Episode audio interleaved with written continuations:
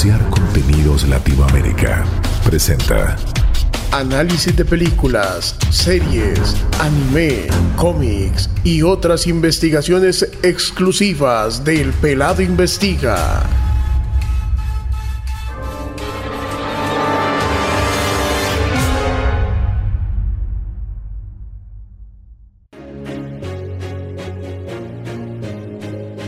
El místico bar efímero. ¿Qué mensaje nos deja? La terraza mística o el místico bar efímero es una serie de televisión surcoreana de 12 episodios emitida por la cadena JTBC desde el 20 de mayo hasta el 25 de junio del año 2020, protagonizada por Won Jun Hyun, Yuk Sung Jae y Choi Won Yang. El guion de la serie se basó en un webtoon escrito por Wai Hai Su, premiado en los 2017 Korean Comic Hour, y se inscribe dentro del género de dorama, fantasía, misterio, comedia y sobrenatural. ¿Qué es una webtoon? Es un formato de historieta digital creado en Corea del Sur. La principal diferencia con el webcomic reside en su presentación. Cada episodio de un webtoon se publica en una sola imagen vertical, lo que facilita la lectura en teléfonos móviles y dispositivos electrónicos. ¿Qué es un dorama? Es el término utilizado en Japón para referirse a las series de televisión en imagen real de producción local. De 20 a 30 capítulos cada una, estas series japonesas son también conocidas en Japón como TV drama. Son el equivalente a las telenovelas, formando parte de la programación diaria. El término se deriva del inglés radiodrama, que es un tipo de programación radiofónica de corte teatral, conocido también como radioteatro o radionovela. Este tipo de programación ha sido muy popular en Japón desde su aparición en los años 1920. Aunque el uso de la radio como medio de difusión para esta programación ya no es el principal, radiodrama se utiliza coloquialmente para cualquier tipo de drama de solo audio. Con la aparición de la televisión, se comenzó a utilizar el término TV drama para el equivalente de estos programas. Sinopsis. El místico bar efímero cuenta la historia de un misterioso Pohan Macha, literalmente carro cubierto, término coreano usado para aludir a pequeños restaurantes con ruedas de Corea del Sur que venden comida callejera. Los Pohan Macha venden aperitivos y bebidas hasta bien entrada la noche.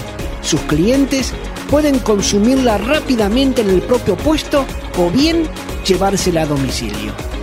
Hecha esta aclaración, este raro Pohan Macha que solo aparece por la noche, lo administra una excéntrica mujer malhumorada llamada Wolju, a la que las tragedias de sus clientes, tanto los vivos como los muertos, no la conmueve tan fácilmente. Durante los últimos 500 años, Wolju, enviada al reino de los vivos, ha estado consolando a 100.000 almas en su místico bar efímero a modo de castigo para expiar su pecado. Ella fue la responsable indirecta de la muerte de 100.000 personas y su suicidio tuvo unas imprevisibles consecuencias por las que lleva pagando estos últimos 500 años. Pero para terminar su penosa misión, todavía le quedan 10 almas por consolar en el plazo de un mes. Mientras beben y comen los platos que la dueña del local prepara, los clientes hablan de sus problemas, tratando de curar sus heridas internas. Para eso, Wall Yu les ofrece beber una bebida especial, yo diría casi mágica, para poder ella entrar en sus sueños y calmar sus angustias. En esta línea de tiempo actual, la acompaña un joven y alegre empleado a tiempo parcial llamado Han Kan Bei, donde el pobre muchacho tiene, sin saberlo aún, el canal espiritual abierto desde su nacimiento, lo que le provoca, durante el transcurso de su vida, penosas consecuencias. Toda persona que entra en contacto físico con él siente la irrefrenable necesidad de confesar sus problemas. por sí solo no puede consolar a nadie y por eso precisa la ayuda de su jefa. Wall Yu cuenta con la supervisión de un jefe y ex detective de la agencia de policía de Afterlife del inframundo, conocido como el jefe Wing. Debido al odioso, intempestivo carácter de su dueña y jefa, se ha transformado en un ayudante general en la cocina mientras resuelve cuestiones etéreas, pica cebolla o atiende a la clientela del místico bar Punto de análisis del pelado investiga. La historia. Recuerden que la historia está centrada en la cultura asiática y sobre todo hay una firme creencia en lo que se conoce como la reencarnación. Los budistas creen que mediante la realización del nirvana, el estado de total liberación, se logra también el cese del renacimiento.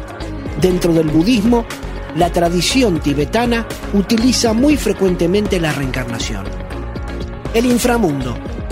Es muy loco ver cómo ellos presentan al inframundo en el místico bar efímero lo hacen ver como una gran empresa, un lobby donde hay empleados, jefes, papelerío y muchas cosas más que hacen llevadero el tema y que se entiende en profundidad el concepto de lo que se quiere mostrar. Ellos le dan mucha importancia a lo que hacemos en este plano terrenal y las repercusiones que tiene en el inframundo. Además, es bueno ver este tipo de producciones porque nos ayuda a abrir más nuestra mente a otras culturas y creencias. Y no, eso no está mal, porque podemos reflexionar sobre el modo que entendemos y creemos como cristianos en la vida después de la muerte, por ejemplo, la resurrección. Familia. Es para verla en familia, las actuaciones de los actores también llevadas, sobre todo la de los tres principales, muy bien logrado el humor parecería tonto, pero no, en mi opinión es un humor sano. Sucede que nosotros, los occidentales, tenemos un poco la cabeza más quemada para ciertas cosas y ellos lo manejan de otra manera. Antagonistas.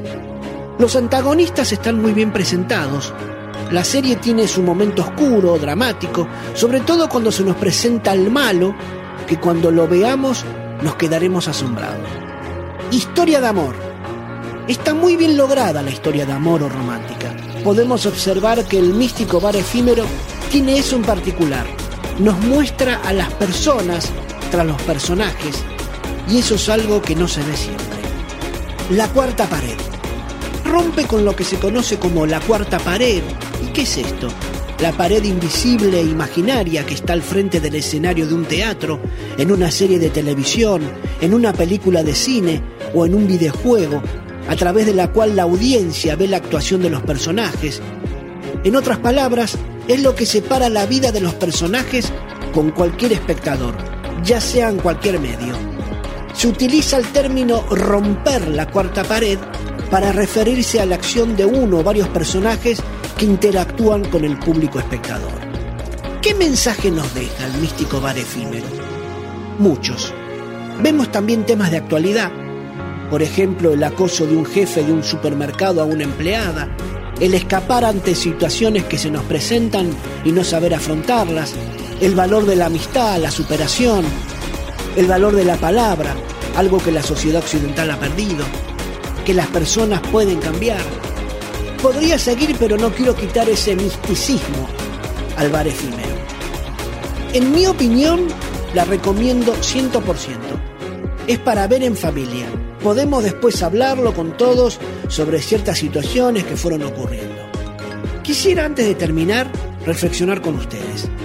¿Por qué no puede haber producciones católicas producidas desde una visión o historia de ficción donde se pueda ver a los personajes profesando la fe de un modo natural y creíble, donde podamos conectarnos con los protagonistas a través de la historia que vivan, donde el humor, el romance, el amor, la tragedia, el misterio, que es parte de nuestra vida diaria, sea una historia más creíble y no quedarnos siempre con la vida de los santos, que son increíbles y maravillosas, pero algo que nuestra sociedad, no digo toda, pero en su mayoría, no la cree y ni siquiera le importa, porque ven en esas historias algo efímero tema para pensar y reflexionar. Te invito a que visites mi página www.elpelado.com.ar.